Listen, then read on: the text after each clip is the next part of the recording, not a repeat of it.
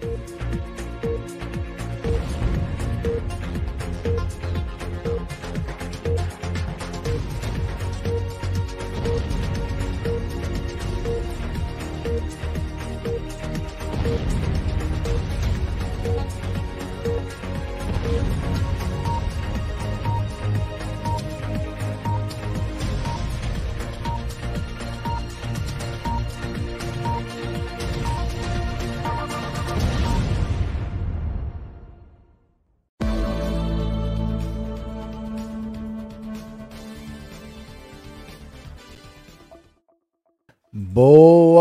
noite, estamos aqui de volta. Hoje tá uma correria, mas vale a pena, é por uma boa causa. Quarta-feira, 23 de novembro de 2022, é o último ano da triste era Bolsonaro, o governo em que os idiotas perderam a modéstia. Para quem estava na live que teve agora com a Rani lá, ó, o pix dela é este daqui, ó, ranitapons@gmail.com. Para quem estava lá e quiser ajudar, o e-mail dela é esse, ranitapons@gmail.com, tá?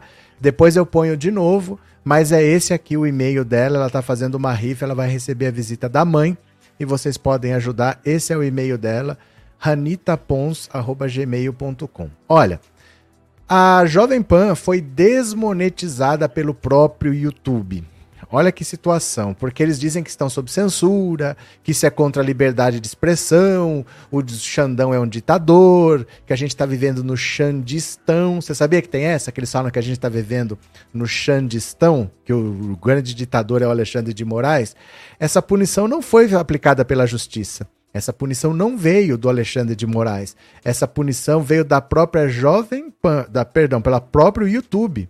O YouTube viu que eles não estão seguindo as diretrizes da comunidade, que eles estão espalhando desinformação continuamente e desmonetizaram.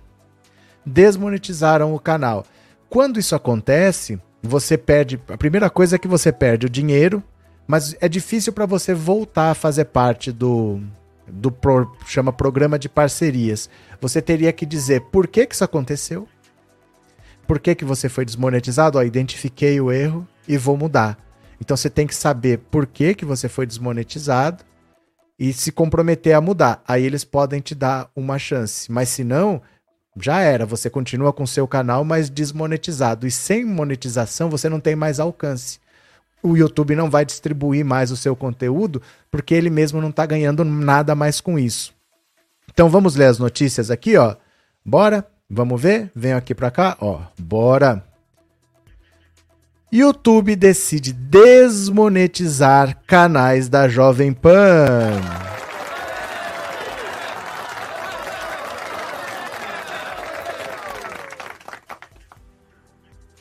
Olha só. O YouTube decidiu nessa quarta-feira desmonetizar todos os canais da emissora de rádio e televisão Jovem Pan na plataforma de compartilhamento de vídeos. A decisão foi tomada por iniciativa da própria plataforma e não por cumprimento de uma eventual decisão judicial. Procurado pela equipe da coluna, o YouTube informou que o canal do programa Os Pingos nos Is incorreu em repetidas violações das nossas políticas contra a desinformação em eleições e nossas diretrizes de conteúdo adequado para para publicidade, incluindo as relacionadas a questões polêmicas e eventos sensíveis, atos perigosos ou nocivos, além de outras políticas de, de monetização. Desta forma, suspendemos a monetização do respectivo canal e dos outros que integram a rede Jovem Pan no YouTube, de acordo com as nossas regras, estabeleceu a empresa. Além de entrar na mira do YouTube, a Jovem Pan é alvo de uma ação que tramita no TSE e investiga se a emissora deu tratamento privilegiado a Jair Bolsonaro durante a campanha. A investigação foi aberta a pedido da coligação do Lula. O presidente da emissora, Antônio Augusto Amaral de Carvalho Filho, o Tutinha é investigado no TSE por suposta prática de uso indevido dos meios de comunicação. Em defesa enviada no mês passado ao TSE, Tutinha alegou que a emissora pratica jornalismo de opinião com enfoque em debate sobre os fatos, uma opção editorial lícita e desejável para que a imprensa continue a ter relevância. O PT acusa a Jovem Pan de ter se tornado o braço mais estridente do bolsonarismo com a difusão de ataques e fake news contra o sistema eleitoral, o Supremo e o TSE, além da promoção de uma campanha difamatória contra Lula e seus diversos programas transmitidos pela rádio, TV e no YouTube. Para o partido de Lula, a Jovem Pan é parcial e confere tratamento privilegiado a Bolsonaro, que vem irrigando os cofres da emissora com verbas públicas por meio de publicidade, em montante que alcançou em 2021 o triplo dos valores recebidos no último ano do governo Michel Temer. Na ação, o partido ainda critica a Jovem Pan por atacar a conduta de ministros do STF e do TSE, acusados de não serem imparciais por comentaristas da emissora, além de repetir informações falsas sobre as urnas eletrônicas, como a acusação de que o sistema não é auditável. Olha, agora começa a doer no bolso. E quando começa a doer no bolso, eles começam a tomar vergonha na cara. Porque assim, é, os caminhoneiros estão começando a tomar multa, as empresas estão começando a ser responsabilizadas. É que a justiça brasileira tem o ritmo dela. E essa decisão do YouTube não tem nada a ver com a justiça. Foi a própria, a própria plataforma que decidiu punir a Jovem Pan porque ela não segue as políticas da plataforma divulgando desinformação repetidamente. Isso daí você recebe um aviso, você recebe outro, você recebe outro, até uma hora que o YouTube cansa, vai lá e te tira do programa de parcerias. Eu acho é pouco e eu queria saber de vocês o seguinte: 14997790615 é o número do WhatsApp. Eu quero saber a sua opinião. É o seguinte: quem é a próxima pessoa que deveria sair, perder a monetização, perder o canal? Quem que deveria sair? Vou te dar alguns exemplos. Malafaia. Malafaia ainda deve ter um canal?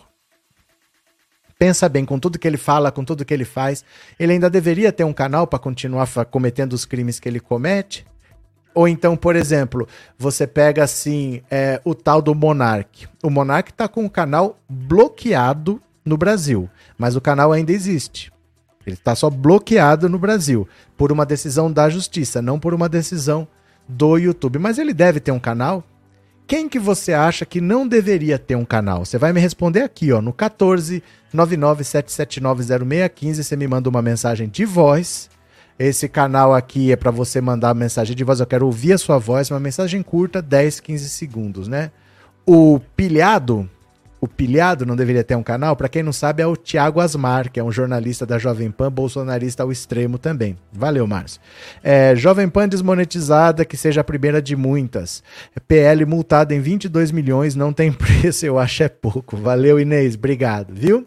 Obrigado mesmo. Deixa eu ver se eu perdi algum superchat aqui. Perdi, ó. Francisco, ver a Jovem Pan se ferrando não tem preço que seja apenas o começo. É, todo mundo tem uma opinião parecida, né? Que já estava na hora de ser tomada uma atitude realmente. Cadê? E o canal de cortes do Monark está funcionando e monetizado. Aí precisa ver se é dele, viu? Precisa ver se é dele. Às vezes é gente que pega o conteúdo dele e posta. Às vezes não é nem dele, mas aí tem que denunciar pro YouTube tomar uma atitude ou pro TSE, pro STF tomar uma atitude. Porque não foi a, a, o YouTube que tomou uma atitude, foi uma decisão judicial. O problema dos cortes é esse, que você pega conteúdo dos outros e posta e eu não tenho nada a ver com ele. Então como é que eu fico sabendo quanto os canais de cortes tem? Não tem nem como saber, né? Cadê? É, essa Jovem Pan só tem jornalista, o resto são jornaleiros. Pronto, José Augusto. Esse Rodrigo Constantino, o, o Sebastião, não tem um pouco de educação, mora nos Estados Unidos, já tinha se vacinado e fica falando mal da vacina, agora chora, eu acho é pouco. Pronto, vamos ler mais uma notícia? Bora para mais uma? Lula brinca com um homem que tem seis dedos. Só fui até o Tetra, mas rumo ao Hexa. Vocês lembram? Ontem eu não fiz live anteontem, que a gente falou desse baiano aqui que tem seis dedos na mão, e ele falou assim: é, Eu quero comemorar o Hexa do Brasil com uma mão só. O Lula foi lá e brincou com ele. Falou: Olha, eu só consigo comemorar até o Tetra, por causa dos, dos quatro dedos na mão. O Lula sempre bem humorado, ó. O presidente eleito do Brasil, Lula, vou ler de novo. O presidente eleito do Brasil, Lula, vou ler de novo. O presidente eleito do Brasil, Lula, brincou no Twitter com o fato de ter só quatro dedos em uma das mãos e a torcida pela seleção brasileira na Copa do Mundo. O petista compartilhou na manhã dessa quarta-feira uma reportagem do baiano que tem seis dedos e que comemora a trajetória do Brasil rumo ao Hexa. Só fui até o Tetra. Mas, rumo ao Hexa, comentou o futuro presidente. Olha aqui, ó o comentário do Lula e a foto da reportagem aqui, né? Ele tem seis dedos em cada mão, são seis dedos praticamente perfeitos. O baiano Josevaldo de Almeida Tomé, de 45 anos, perdão, já brincou que se sentia privilegiado por conseguir fazer o sinal do Hexa com apenas uma das mãos, após viralizar nas redes sociais, afirmando que seu apelido é Hexa. Lula perdeu um dos dedos em um acidente quando ele era torneiro mecânico e trabalhava na Metalúrgica Independência, em São Paulo, em 64. Em entrevista ao podcast Podpah, ele disse que a fábrica produzia botão de cofre e puxador de porta. Eu era um peão. Cheguei ao hospital com um macacão fedendo a graxa às três da manhã. O médico olhou para minha cara e disse: Pra que esse peãozinho quer esse dedo? Vou logo tirar. E tirou o, coto, o cotozinho. Podia ter deixado o cotó para eu poder coçar o nariz, conta o presidente eleito sobre seu dedo. O Brasil estreia amanhã na Copa e enfrenta a Sérvia. E amanhã. amanhã começa o plano do Lula para retomar o verde amarelo do bolsonarismo. Eles vão assistir o jogo lá no Centro Cultural Banco do Brasil, que é onde está o governo de transição. Vai estar tá tudo decorado de verde e amarelo. É muito provável que o Lula esteja com a camisa da seleção, porque essas cores são de todos os brasileiros e se incomoda muito Lula a camisa da seleção, as cores verde e amarelas terem sido tomadas pelo bolsonarismo. Então a ideia do Lula é que se consiga trazer de volta, resgatar esses símbolos. É capaz que em todo jogo ele faça algum evento para começar a usar o futebol para trazer as pessoas de volta para o verde e amarelo e que não vire cor de bolsonarista, né? Cadê que mais? Uh, deixa eu ver o que vocês estão falando aqui. É, Demetrio Jandão caprichou, rejeitou a ação golpista e ainda multou em 22,9 milhões por má fé e suspendeu o fundo partidário dos partidos que integram a coligação do Bolsonaro, além do PL, Republicanos e PP. É porque assim, eu não sei se fica muito claro para as pessoas o que eu tô o que eu vou falar. Quando você, ó, eu não vou falar do meu caso. Vou falar de um caso hipotético. Presta atenção, não é do meu caso. Eu tô falando de um caso hipotético. Imagina que um senhor rico, calvo, que venda quinquilharias da China, Imagina um senhor que tem uma rede de lojas e que não quer que ninguém fale dele. Aí ele sai processando todo mundo que fala dele. Não precisa falar mal, mas ele sai processando. Porque mesmo que ele perca o processo, não tem problema ele perder. Se ele perdeu, ele perdeu. Não, não, ele não cometeu crime. Ele só processou uma pessoa e o juiz achou que ele não tinha razão. Tudo bem. Ele vai pagar as custas do processo, que é uma porcentagemzinha lá, vai pagar 500 reais, mil reais, dois mil reais para o advogado meu no caso, hipoteticamente, e pronto, tá perdido. Mas o que, que ele quer quando ele faz isso? Ele quer usar o sistema de justiça para calar os outros. Eu não posso usar a estrutura do Estado sabendo que eu não tenho razão, mas não tem problema eu não ter razão. Eu quero dar problema para eles para que eles não falem de mim. Isso tem nome, chama litigância de má fé. Eu tô entrando, tô usando a justiça para uma coisa que eu sei que tá errada só para causar tumulto, só para dar trabalho. É isso que o PL fez. O que o Xandão está falando é isso. Eles inventaram isso tudo só para usar a estrutura do Estado para fazer a bagunça que eles querem. E por isso ele multou o PL e por isso essas sanções. E eu acho é pouco. Eu falava para vocês, quando o Bolsonaro estava sem partido, eu falei: o Bolsonaro vai ter que ir para algum partido nanico. Porque um partido sério dificilmente vai querer um candidato brigado com o TSE porque ele pode sofrer consequências. Mas o Valdemar da Costa Neto quis eleger deputado. Então falou: vou trazer os bolsonaristas, eles vão puxar voto e a minha bancada vai crescer. Deu certo, ele elegeu 99 deputados, mas olha o preço que ele vai pagar. Daqui a pouco ele perde a legenda, a galinha dos ovos de ouro dele. E eu acho pouco. Eu acho pouco. Ele fez da política o meio de vida, ficou rico na política. Agora ele, ó, se eles receberem, talvez, talvez eles podem receber uns 20 milhões por mês com essa bancada de 99 deputados dele. Se eles receberem 20 milhões por mês, dá 240 por ano. Em quatro anos é um bilhão de reais. Para o Valdemar da Costa Neto gastar como quiser. Você entendeu? Eu acho é pouco que eles tomem multa e que eles percam até a legenda. Sandra, obrigado pelo super sticker e obrigado por ser membro, viu? Cadê? Débora, hipoteticamente um senhor sem cabelo que gosta da estátua da liberdade, mas hipoteticamente estamos falando que vai que alguém de um senhor calvo que tenha uma loja que venda quinquilharias da China comece a processar todo mundo. Ah, pode acontecer, é só uma hipótese, mas pode acontecer, não é, Débora? É, se palavras ditas levassem à cadeia, o Malafaia já estaria lá. Raquel, no Brasil, dificilmente, se você não atentar contra a vida de uma pessoa, você vai para a cadeia. Dificilmente. Mas consequências tinha que ter. O problema é que se você fala, vou fazer isso, os próprios fiéis defendem. E são milhões. É só você andar. É, por exemplo, quantas vezes você não viu falar de abuso sexual, por exemplo, dentro da Igreja Católica? Nos seminários, nas igrejas. Quantas vezes você não ouviu falar? Se fosse qualquer empresa, se fosse, se fosse no McDonald's, a gente já tinha fechado o McDonald's. Se tivesse tanta denúncia de abuso sexual dentro do McDonald's, a gente já teria fechado. Mas não é no McDonald's, é na igreja católica. Aí fica por isso mesmo. A igreja só transfere o padre de paróquia e vida que segue. Esse é o problema dessa religiosidade exagerada do brasileiro, porque cega as pessoas para a lei. Faz a pessoa passar pano para crime. E as pessoas fazem o que o Malafaia faz, fica abusando aí à vontade, sabendo que não vai acontecer nada com ele, porque o próprio fiel vai proteger. Se isso acontecer, né? A Silenga, obrigado pelo super sticker, viu? Muito obrigado, valeu. Cadê? É, a Jovem Pan sempre foi uma emissora respeitada, pois tinha em suas fileiras ótimos jornalistas. Agora tem esses bolsonaristas radicais e merece ser punida. Luiz Antônio, dinheiro, né? Dinheiro. Continuemos, bora? Bora pra cá? Olha, os motivos de Frota ter sido nomeado para a equipe de transição da cultura. Olha só. Ninguém entendeu nada quando o nome de Alexandre Frota foi anunciado ontem para compor a equipe de transição na área da cultura. Na área artística e entre os intelectuais, foi uma unanimidade, uma bola fora, como poucas vezes se viu. Então, por que Frota, que nem reeleito deputado federal foi, e olha que ele tentou a vaga de deputado estadual, está entre os escolhidos? No PT, a indicação é explicada por alguns motivos.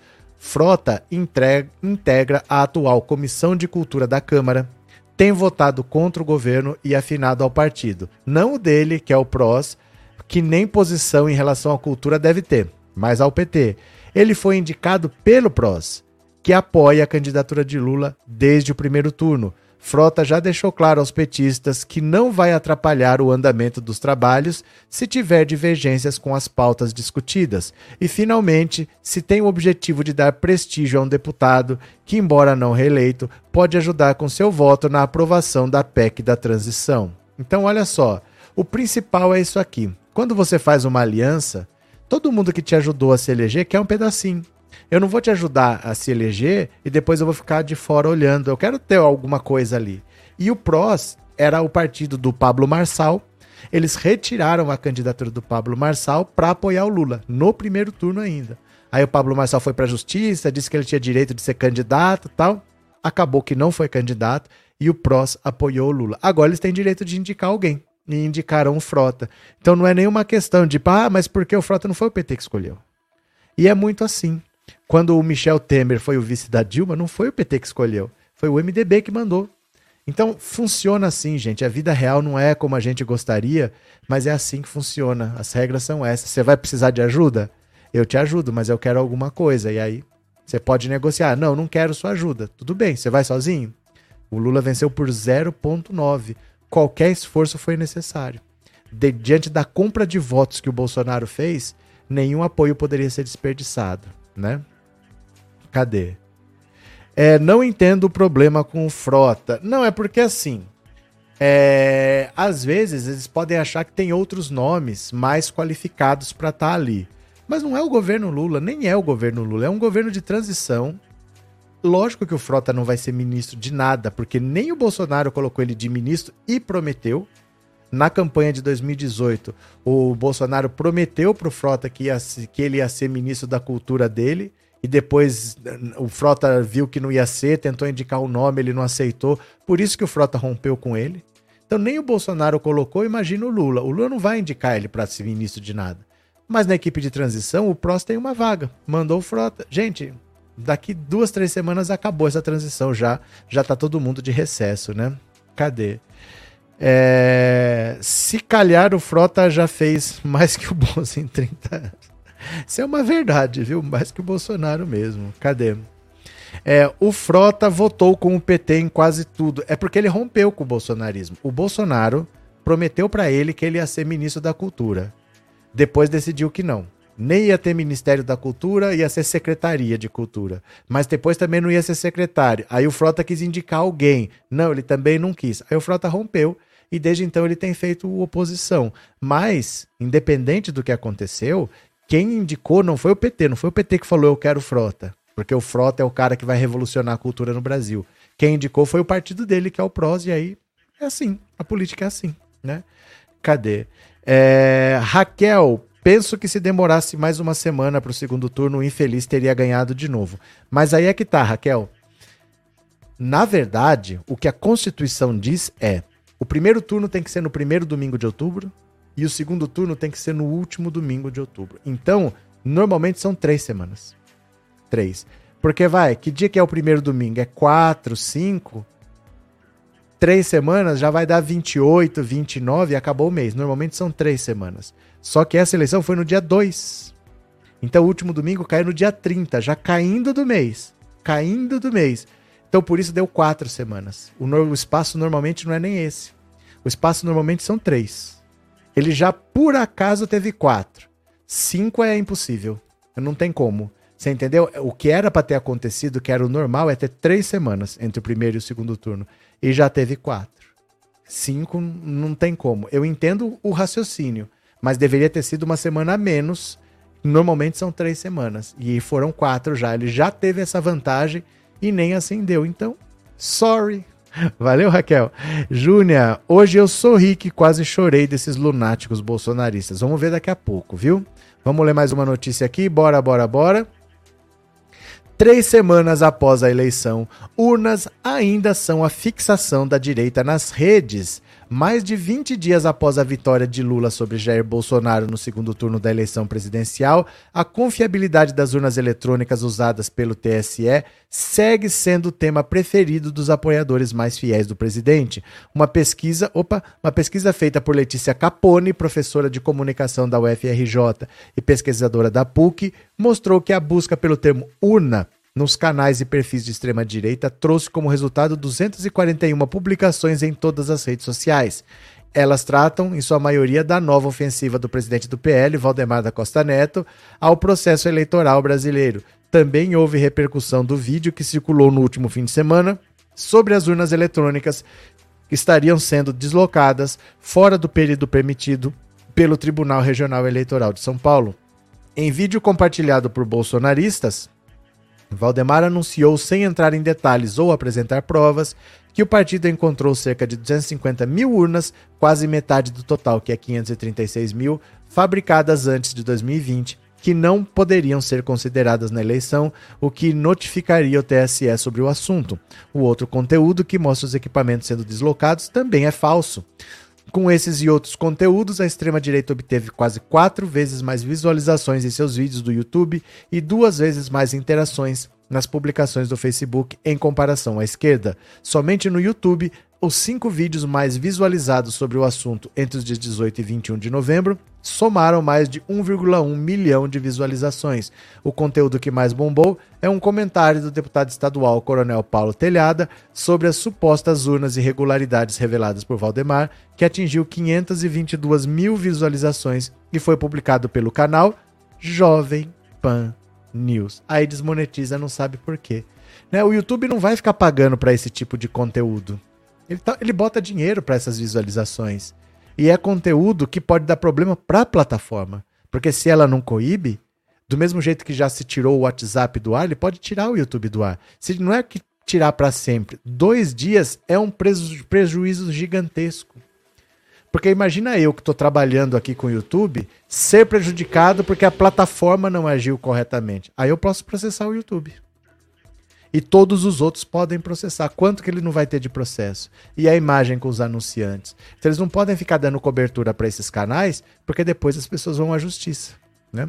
Cadê que mais? Uh, Vânia, Valdemar quer ir pra cadeia junto com o Bolsonaro. Ele entrou numa roubada que, assim, não tem como ele sair bem dessa.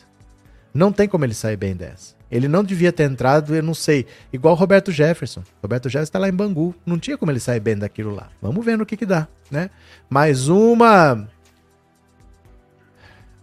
A aliada de Tebet, que contém a senha do PT em excluí-la do ministério. Opa, contém a senha, perdeu a aliada de Tebet que contém a sanha do PT em excluí-la do ministério. Por que, que, o, que o PT não dá um perdido na Simone Tebet? Olha só. Parte do PT parece não ter entendido a relevância de Simone Tebet na chegada de Lula ao Palácio do Planalto pela terceira vez. Ou entenderam e estão se fazendo de sonsos. O mais provável, não querem dar a ela mais asas para voar. Petistas sectários e ávidos por cargos graúdos querem tirar da senadora do MDB o comando do Ministério do Desenvolvimento Regional, Desenvolvimento Social. Será difícil. Ela comanda esse grupo de trabalho na transição. Além do reconhecimento e gratidão de Lula de quanto Tebet foi imprescindível para sua vitória, a senadora tem uma madrinha forte que, nesse caso, irá interferir na composição do governo. Janja.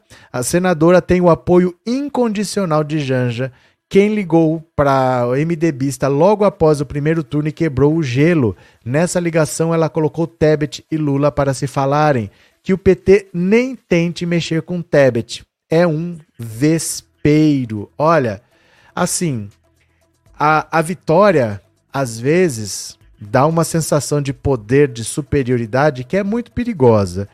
E a única coisa que eu acho que é pior do que um mal perdedor é um mal vencedor.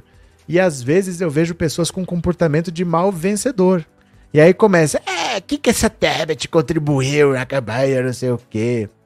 Esse fulano daqui que não fez nada. Essa Marina Silva que não sei o quê. Gente, o Lula ganhou por 0,9. Não existe o esforço que foi feito que foi a mais, que não precisava ter sido feito tudo foi necessário. E era bom que tivesse até um pouquinho mais de folga para a gente não sofrer tanto. Foi a vitória mais apertada da história, apesar do Lula ter tido a maior votação da história. Ele teve a maior votação da história e o Bolsonaro teve a segunda maior votação da história. Foi por um nada que o Lula venceu. Então o apoio da Simone Tebet, que é mulher, uma mulher batendo no Bolsonaro é diferente de um homem bater no Bolsonaro. Tenho certeza que no bolsonarismo dói muito mais. Ela, uma senadora que trabalhou na CPI da Covid, teve acesso a tudo e sabia do que estava falando. Então não era uma pessoa aleatória falando qualquer coisa, é alguém que trabalhou na CPI da Covid e sabia do que estava falando, atacando, batendo, sendo incisiva, enquanto o Ciro desapareceu, outro não deu as caras. Ela foi fazer campanha, ela viajou com Lula. Ela foi fundamental. Ah, e essa Tebet, eu não gosto dela. Azar, gente. Azar. Com quantas pessoas você trabalha e você não gosta? A vida é assim. A gente tem que saber lidar com pessoas que são importantes, gostando ou não gostando. É uma pessoa que é importante. O Lula foi no extremo, não tinha mais voto para ele buscar. Se o Bolsonaro cresce um pouco mais, vencia. Como todo mundo que tentou a reeleição venceu. E aí nós íamos estar muito ferrados com dois mandatos dele e ele tentando fazer o sucessor e mudando as leis, indicando o ministro do STF, indicando o ministro do STJ. Já tem um problema muito grave. Então, pior do que não saber perder, como o Bolsonaro, pior que isso é só não saber ganhar. E nós precisamos entender a, a Marina Silva foi fundamental mulher evangélica do norte do Brasil foi fundamental. A Simone Tebet, o Janones, tudo isso que você olhar, ah, Janones tinha 2%. O apoio dele foi fundamental, não importa se ele se teve voto. Ele enlouqueceu a gadaiada. O apoio dele foi fundamental. Da Marina, uma mulher que superou uma desavença histórica, uma desavença de oito anos que ela tinha com o PT, com o Lula e com a Dilma. Superou para apoiar e engajou, viajou com Lula, foi para a estrada, agora é peça central desse governo. Não dá para a gente ficar desperdiçando, falando que não precisa, porque esse é o erro do Bolsonaro. Esse é o erro do Ciro, achar que pode caminhar sozinho. Política não é assim. O Lula tem os resultados que ele tem, o Lula em 20 anos, em seis eleições, de seis ele ganhou cinco. E ele só não ganhou seis em seis porque não deixaram ele disputar em 2018. Então o Lula sabe que ele precisa dessas pessoas, que ele não caminha sozinho. O Bolsonaro acha que dá para caminhar sozinho, quebrou a cara. O Ciro acha que dá para caminhar sozinho, sempre quebra a cara. O Collor achava que dava para caminhar sozinho, quebrou a cara. Então, vamos saber vencer. Muitas vezes a esquerda não sabe vencer, viu? Rafael, cadê? Deu um pulo aqui. Se o Bozo tivesse mais que dois pontos de QI, ele teria conseguido se reeleger com a máquina na mão. Porque ele não tem escrúpulos. O que precisasse fazer, ele faria. Mas falta capacidade mesmo. Ele conseguiria se reeleger como a Dilma conseguiu no auge da crise dos black blocs, do não vai ter Copa. A Dilma se reelegeu, né? É, Simone Tebet ajudou muito, muito mais do que falsos apoiadores por aí. A Marina também, sem Janones, o resultado teria sido outro. Tem muitos petistas traíras. Ana, o Janones, ele é responsável, talvez, não, não tem como dizer isso, não tem como afirmar concretamente, mas talvez ele seja o responsável pela vitória do Lula. Porque o Bolsonaro podia ter passado o Lula e o que freou o crescimento dele foi o Janones divulgar que o Paulo Guedes queria tirar o aumento do salário mínimo atrelado à inflação. Isso daí destruiu as chances do Bolsonaro. Eles não sabiam responder porque eles falavam: não, é mentira, nós vamos dar aumento real. Primeiro, que o orçamento já estava lá na Câmara, sem aumento real. E segundo, por que, que agora vai fazer se em quatro anos não fez? É um governo que não deu aumento. Eles não tinham defesa para isso. E ó, o Janones bateu nisso. Talvez isso tenha decidido a favor do Lula essa diferença. O Bolsonaro poderia ter crescido um pouco mais e passado. Então, por mais que o apoio seja pequeno, nessa diferença que foi, todo apoio foi fundamental, né? Temos que saber vencer. Cadê?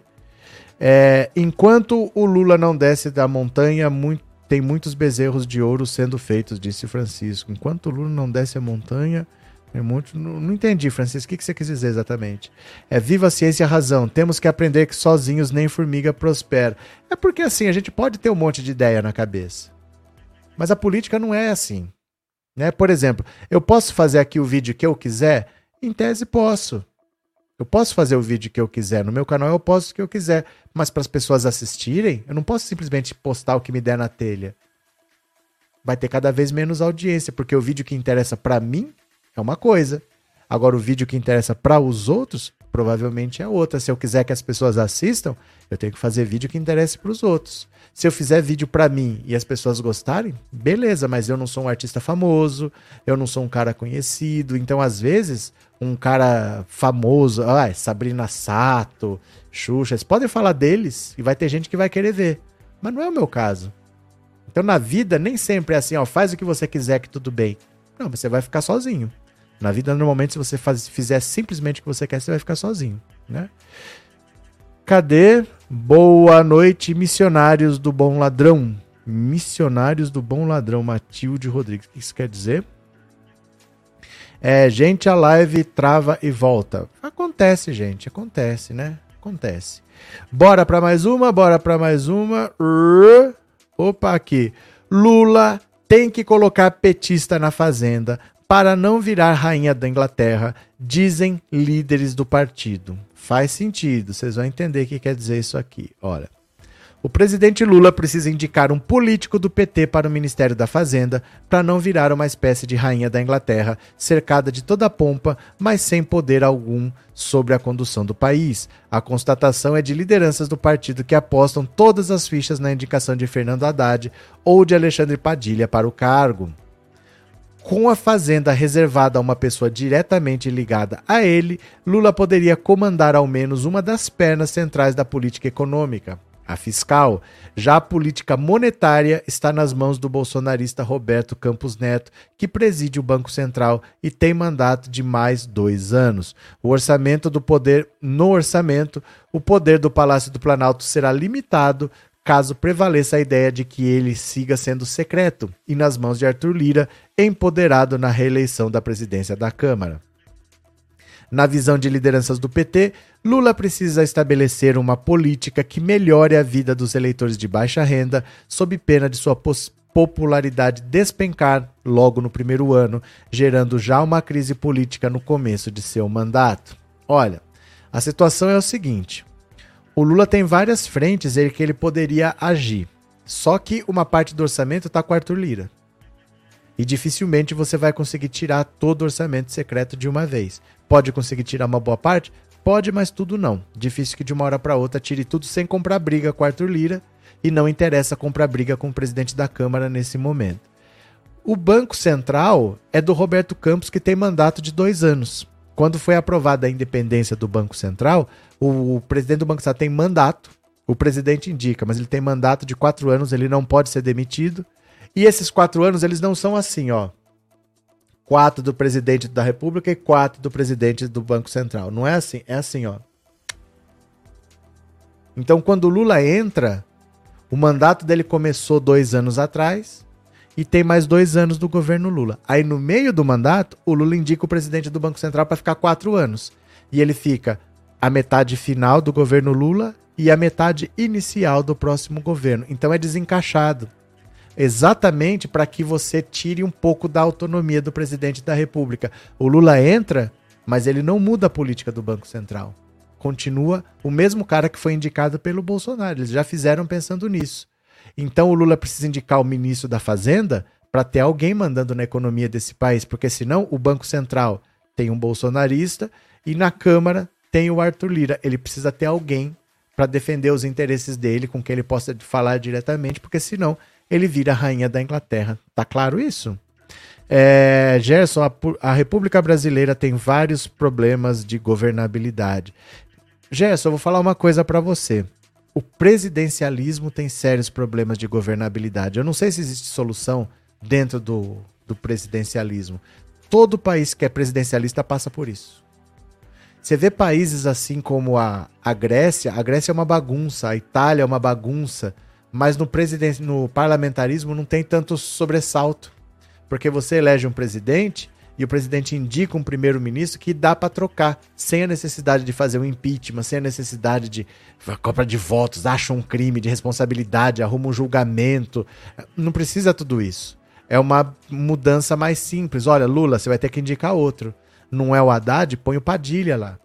Aí você troca e pode mudar a política econômica, mas dentro de uma lógica que não muda tanto. Você não precisa fazer o impeachment.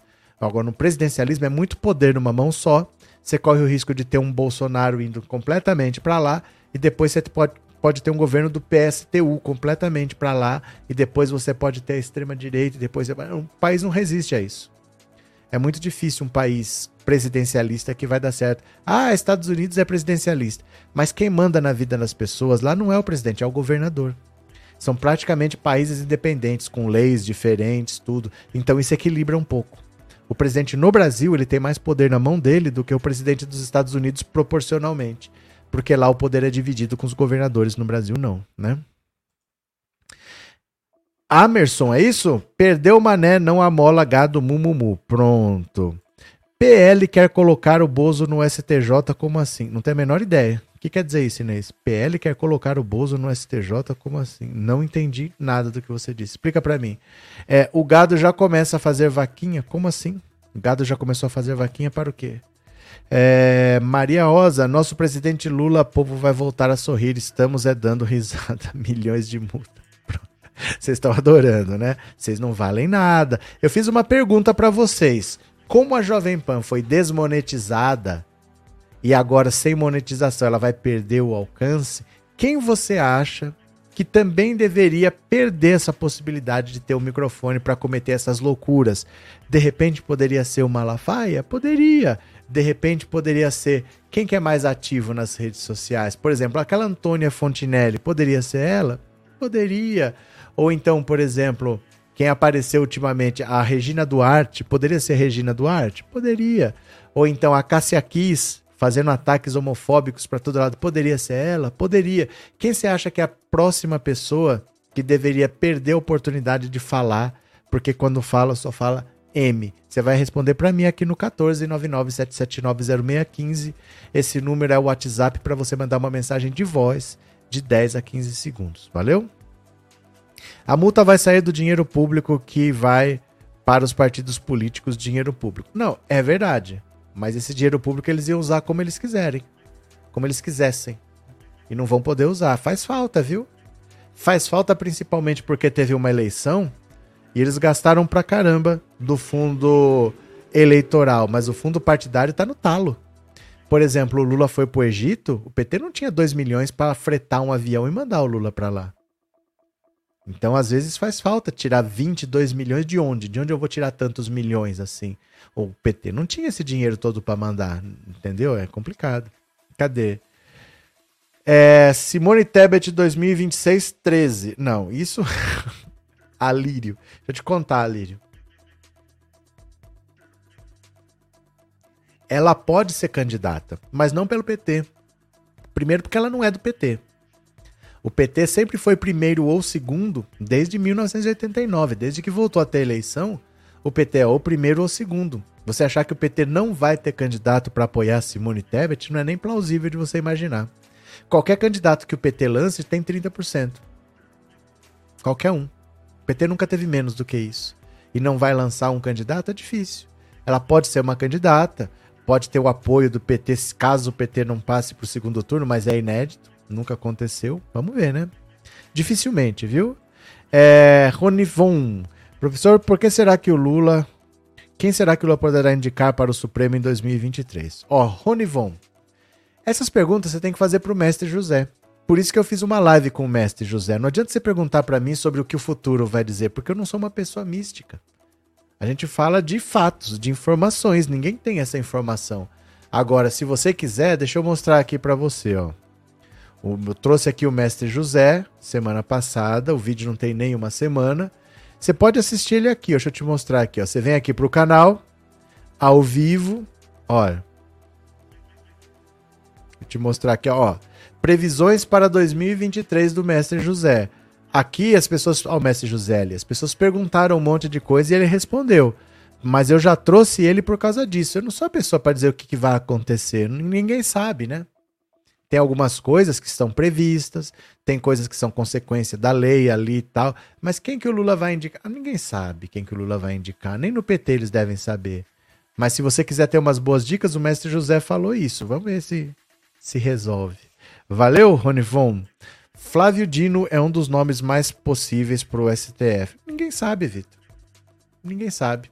Sabe por quê? Não dá para você simplesmente pegar todos os bons nomes e sair indicando, porque o Senado já é muito de direita. Aí o Randolfo Rodrigues, você acha que tem que ser ministro? Beleza. O Flávio Dino tem que ir para o STF? Beleza. Vai, vai ficar quem no Senado? Você vai tirar todo mundo de lá? O Otto Alencar, que era senador, vira governador, não, vira. O Otto Alencar disputou a eleição para quê? Ou não disputou? Acho que ele disputou a reeleição, eu não sei. Mas assim, todos os nomes de esquerda, você vai colocar em cargos aí e vai esvaziar o Senado, por exemplo? Não pode, né? Tem isso também. Trindade, se tivesse vivo, o Padre Quevedo tinha que fazer uma live com o futurólogo Mestre José. Pois é, então. Mas pro Mestre José tem mais sentido fazer esse tipo de pergunta do que para mim. Para mim não adianta perguntar. Porque eu nem vou responder, né? Quem sabe ele acerta. Boa noite, Maria José. Pronto, vamos para mais uma? Olha, Romero Jucá é alvo de operação que apura pagamento de propina. Quem diria Romero Jucá? Lembra? Um grande acordo nacional com o Supremo, com tudo. Ó, ele sendo investigado de novo. Ó, tirou o bigode, Romero Jucá. O ex-senador Romero Jucá foi alvo nesta quarta-feira de uma operação da Polícia Federal e da Controladoria Geral da União que investigam um suposto esquema de desvios em convênios da União com municípios de Roraima. Nesta semana, nesta manhã, estão sendo cumpridos 22 mandados de busca e apreensão. Segundo a Polícia, a Polícia Federal, foram identificadas irregularidades em contratos que somam 500 milhões de reais. As fraudes teriam sido praticadas em convênios fechados entre 2012 e 2017, época em que Jucá era líder do governo. Segundo a PF, o suposto esquema destinava emendas parlamentares a municípios de Roraima. As prefeituras desses locais contratavam empresas ligadas ao ex-parlamentar para executar as obras. Essas firmas pagariam suborno ao ex-congressista em troca de contratos fechados. As investigações mostram ainda que foram desembolsados 15 milhões em propinas a Jucá e outros funcionários públicos. A PF diz que Jucá intermediaria em assuntos interferiria em assuntos relacionados a convênios nos quais houvesse aplicação de verbas federais viabilizadas por ele, havendo evidências, inclusive, de travamento de pagamentos de, de verbas oriundas de emendas parlamentares de sua autoria, caso não houvesse pagamento de propinas. Os principais crimes investigados apurados são os de fraude em licitação, corrupção ativa e passiva, lavagem de dinheiro e organização criminosa. Esse cara, muito mais do que o Temer, muito mais do que o Temer, esse cara foi responsável por derrubar a Dilma. Porque ele é corrupto que é. Vocês estão vendo aí os crimes que ele está sendo acusado de 2012 a 2017. Ele sabendo que ia ser preso, que ele ia ser acusado, ele falou: a única maneira que a gente tem é estancar a sangria. Estancar a sangria era parar a Lava Jato. E a única maneira como a Dilma não tinha conversa era tirar a Dilma e botar o Michel num grande acordo nacional com o Supremo, com tudo. Opa, o que, que eu fiz aqui? Vamos relembrar esse áudio do Romero Jucá, que agora está sendo acusado de corrupção? Olha aqui, ó. Deixa eu pegar aqui. Cadê o Romero Jucá? Aqui está. Presta atenção. Tá... Como é que a gente pode ajudar? Né? O ser político. Se é político, como é a política. Tem que resolver essa porra, tem que mudar o governo para poder estancar essa sangria. Rapaz, a solução mais fácil era botar o Michel. Mas é só o Renan que está contra essa porra. Um aborto. Eu não gosto do Michel, porque o Michel é Eduardo Coelho. Não esqueça da Coelho, da Coelho está morto, porra. Não, é um acordo. Botar o Michel um grande acordo nacional. Com o Supremo, com tudo, fazendo todo mundo e parava tudo. É, e aí delimitava onde está, pronto. Parava tudo. Delimitava onde está quer dizer o seguinte: para tudo. Você tira a Dilma, coloca o Michel Temer, o Michel Temer vai parar a Lava Jato e aí delimita onde está. Quer dizer, onde a Lava Jato chegou, quem ela prendeu, prendeu, quem ela denunciou, denunciou, mas dali para frente ela não segue mais. Então, delimita onde está. É um grande acordo nacional com o Supremo, com tudo. Eles fizeram o impeachment muito porque a Dilma não quis é, fazer o acordo que eles queriam. E no fundo, no fundo, nem dependia dela. Mesmo que ela quisesse, não dependia dela. Já estava na justiça, já estava já, já tava complicada a situação. Ali já ia todo mundo rodar mesmo. Não dependia mais da Dilma. E eles falaram: não, vamos tirar a Dilma, vamos colocar o Michel aí Vamos ver se para a Lava Jato. Quem conseguiu acabar com a Lava Jato foi o Bolsonaro só.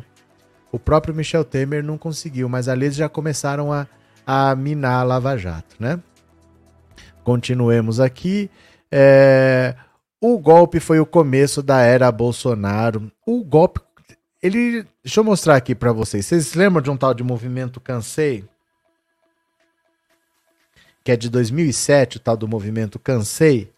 Deixa eu ver se eu acho as imagens aqui. É coisa do João Dória, que tinha interesse em entrar na política, e foi 2007 foi o ano que teve o caos aéreo. Que o país ficou louco por causa de avião. Porque tinha é, vários aeroportos tinham pistas em reforma, aí teve aquele acidente com o avião da TAM, aí botaram a culpa nos controladores de voo, aí eles falaram, a gente tem que controlar 10 voos, mas a gente controla 30, então se a culpa é nossa, nós só vamos controlar 10, aí não tinha controlador, foram buscar militar para trabalhar, foi o tal do caos aéreo. Nessa época, o João, o João Dória, oportunista, que sempre quis entrar para política, ele lançou o tal do movimento Cansei, que é o movimento que pedia fora Lula. Na prática era isso, era para pedir fora Lula. Dá uma olhada aqui, ó. Olha, o tal do movimento Cansei. Ó, aqui tá o João Dória com a carinha dele, ó. Quem que tinha, ó? Elba Ramalho, ó. Ivete Sangalo, Regina Duarte não podia deixar de ser, Ana Maria Braga. Olha aqui, ó. O povo com cansei, ó. Carlos Alberto de Nóbrega, os bolsonaristas, ó o Xuxa nadador. Você começa a ver quem tava nesse movimento Cansei. É toda essa galerinha que tá hoje bolsonarista, né? Ó, você vai procurando aqui, ó. Isso aqui é de 2007. Isso aqui foi a primeira tentativa de derrubar o Lula. São imagens muito pequenas, ó. Mas é um monte de gente rica que queria derrubar o Lula, ó. Ó. Deixa eu ver se eu acho algumas imagens maiores aqui. Isso aqui foi a primeira sementezinha do golpe, ó. O tal do movimento Cansei, né? Ó. É, as imagens são meio pequenas mesmo. Ó. A galerinha aqui, ó. 2007 isso aqui. 2007. O povo nunca aceitou o Lula e qualquer coisa era pretexto. Caiu um avião, eles queriam trocar o Lula. É, parece inacreditável, mas era isso mesmo, né? Em relação a Romero Jucá, Deus tarda, mas não fale. Ele... É, e o Marreco de Maringá? O Marreco de Maringá tá para ter a, a vitória dele caçada. As contas dele não foram aprovadas. Se as contas dele forem rejeitadas, ele pode ser impedido de, de ser diplomado. Tá na justiça. Temos que esperar as decisões porque são técnicas, mas ele já foi rejeitado mais de uma vez as contas dele. Sabe o que, que é isso? O Sérgio Moro com as contas rejeitadas, eu vou explicar para vocês. A lei eleitoral ela é muito específica e ela é muito cheia de história, é muito cheia de coisa, muito cheia de detalhe. É um direito à parte praticamente. Tem a justiça eleitoral, não é a justiça comum, tem a justiça eleitoral com regras próprias, pouca gente entende. Então, por exemplo, se eu resolver ser candidato, por isso que precisa de dinheiro, não dá para ser candidato sem dinheiro. Se o partido me der algum dinheiro, eu tenho que prestar contas. Eu tenho que contratar um contador para isso. Mas eu preciso de um advogado que entenda de direito eleitoral para falar isso pode, isso não pode.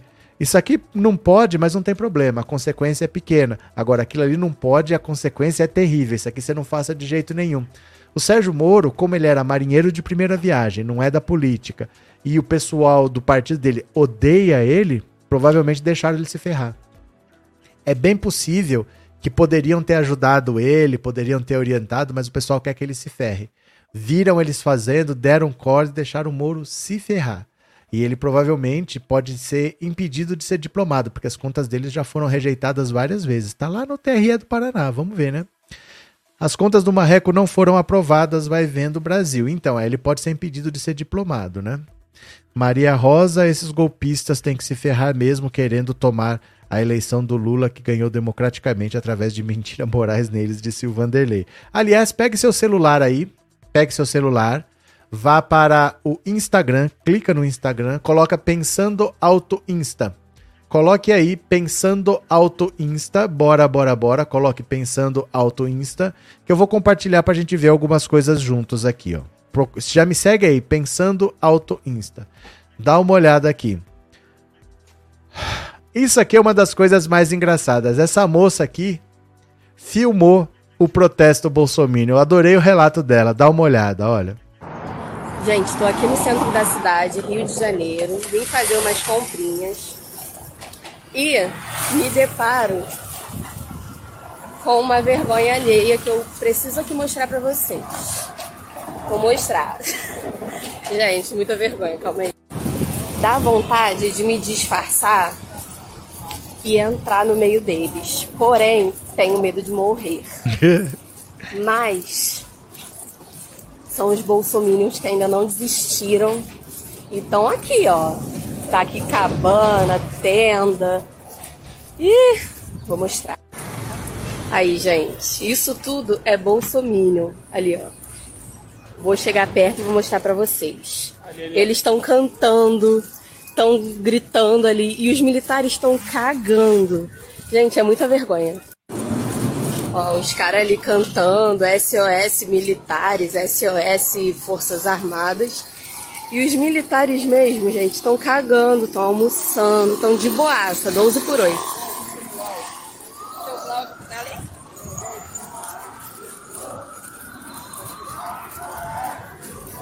Aí, não, tá tendo um expediente hoje no PDC? Olha, gente.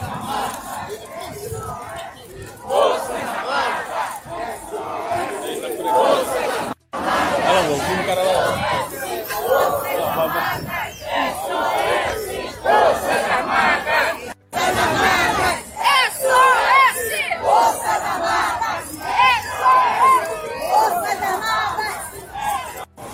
fim, gente.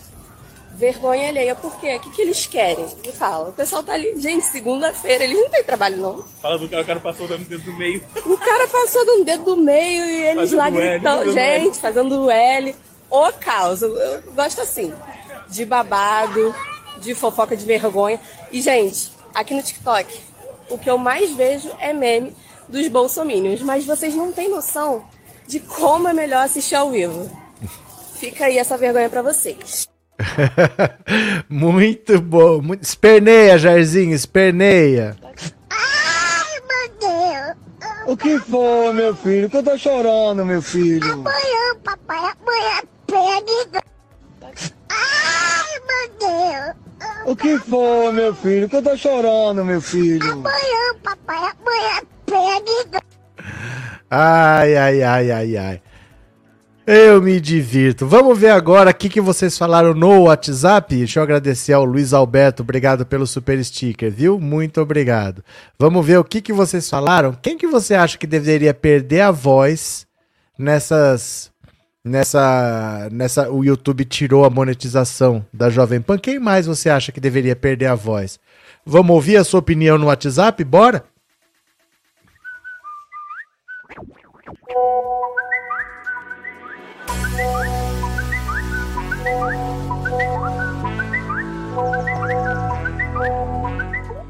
Vamos ver o que, que vocês falaram, só para não perder aqui. A Isa Valeriano, boa noite a todos, eu quero é mais. Então bora. Bora que eu quero ouvir agora. Deixa eu ver aqui quem é que tá. Opa, WhatsApp, WhatsApp.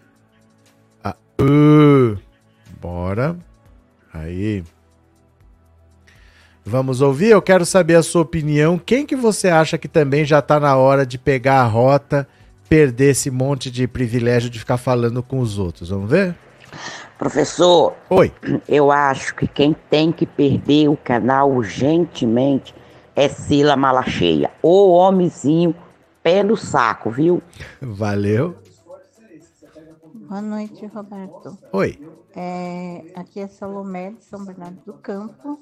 Eu acho que quem deveria ser desmonetizado também é o SBT. Deveria sair fora do ar, deveria perder o canal. Beleza, obrigado pela participação. Olá, professor, aqui é Bruno de Salvador, Bahia, tudo bom? Tudo? Quem eu acho que deveria ser cortado o microfone é o, o novo lá, o, o deputado Chupetinha. É? Nicolas Ferreira. Ele deveria ser cortado o microfone dele, que ele fala demais, só fala merda.